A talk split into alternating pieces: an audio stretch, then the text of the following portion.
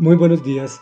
El tema de hoy se llama Alivienos el trabajo y es la primera de dos entregas en que dividimos el capítulo 10 del segundo libro de Crónicas.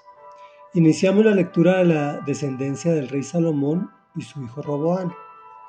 Dice así, Roboán fue así quien, porque todos los israelitas se habían reunido allí para proclamarlo rey.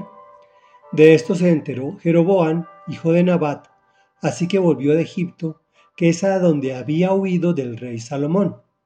Cuando lo mandaron a buscar, él y todo Israel fueron a ver a Roboán y le dijeron, su padre nos impuso un yugo pesado, alívienos usted ahora el duro trabajo y el pesado yugo que él nos echó encima, así serviremos a su majestad.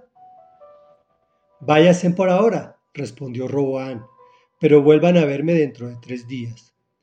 Cuando el pueblo se fue, el rey Roboán consultó con los ancianos que en la vida de su padre Salomón habían estado a su servicio.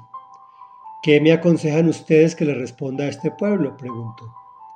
Ellos respondieron, si su majestad trata con bondad a este pueblo y condesciende con ellos y les responde con amabilidad, ellos le servirán para siempre. Pero Roboán rechazó el consejo que le dieron los ancianos y consultó más bien con los jóvenes que se habían criado con él y que estaban a su servicio. ¿Ustedes qué me aconsejan? les preguntó. ¿Cómo debo responderle a este pueblo que me dice, alívienos el yugo que su padre nos echó encima? Aquellos jóvenes que se habían criado con él le contestaron. El pueblo le ha dicho a su majestad, su padre nos impuso un yugo pesado, hágalo usted más ligero pues bien, respóndales de este modo.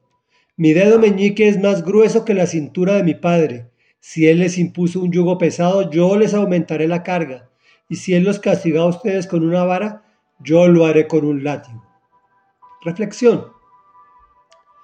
Después de la muerte del rey Salomón, su hijo Roboán pensó que continuaría con la responsabilidad de su padre. Pero este quería tener los resultados del primero sin haber manifestado esfuerzo y menos victorias, es decir, sin habérselos ganado. Como muchos niños ricos de padres pobres, mimados. ¿Cómo así que niños ricos de padres pobres? Niños aquellos a que sus papás les dan todo y ellos no se tienen que esforzar, que es lo que está ocurriendo en la actualidad. Allí se enfrentó a su primer reto de gobierno. Consultó con los ancianos, quienes les aconsejaron tratar con bondad y amabilidad al pueblo, y a ellos les servirían para siempre. Muy posiblemente habría mantenido el Reino Unido.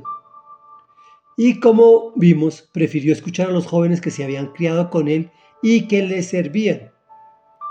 ¿Creen ustedes que me escuchan que estos jóvenes eran imparciales, además eran muy nuevos asesores. Ellos lo que sí sabían era lo que el joven heredero quería oír y simplemente se lo dijeron. En efecto y por demás, lo transmitió en un tono de insulto que los puso entre la espada y la pared. Si mi padre les impuso un yugo pesado, yo lo haré con un látigo. No les dio ni se dio la oportunidad de negociar.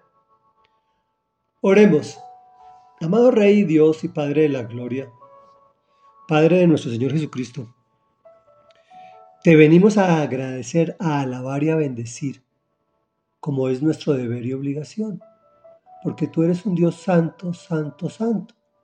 Pero también venimos a pedir tu instrucción, amado Rey, especialmente con nuestros hijos, para cuando tengan que tomar un rumbo en su vida, lo hagan de forma sabia y no desbaraten lo que se les ha entregado. No dilapiden la herencia que se les da, por la cual no tuvieron que trabajar. Señor, por favor, enséñanos a darles lo que debemos darles y a no darles lo que no debemos darles, como haces tú. De tantas cosas que te pedimos, tú sabes qué nos debes dar y qué no nos debes dar porque es para nuestro perjuicio. Señor, simplemente te decimos que te amamos con todo nuestro corazón y hemos orado en el nombre de Jesús. Amén y amén.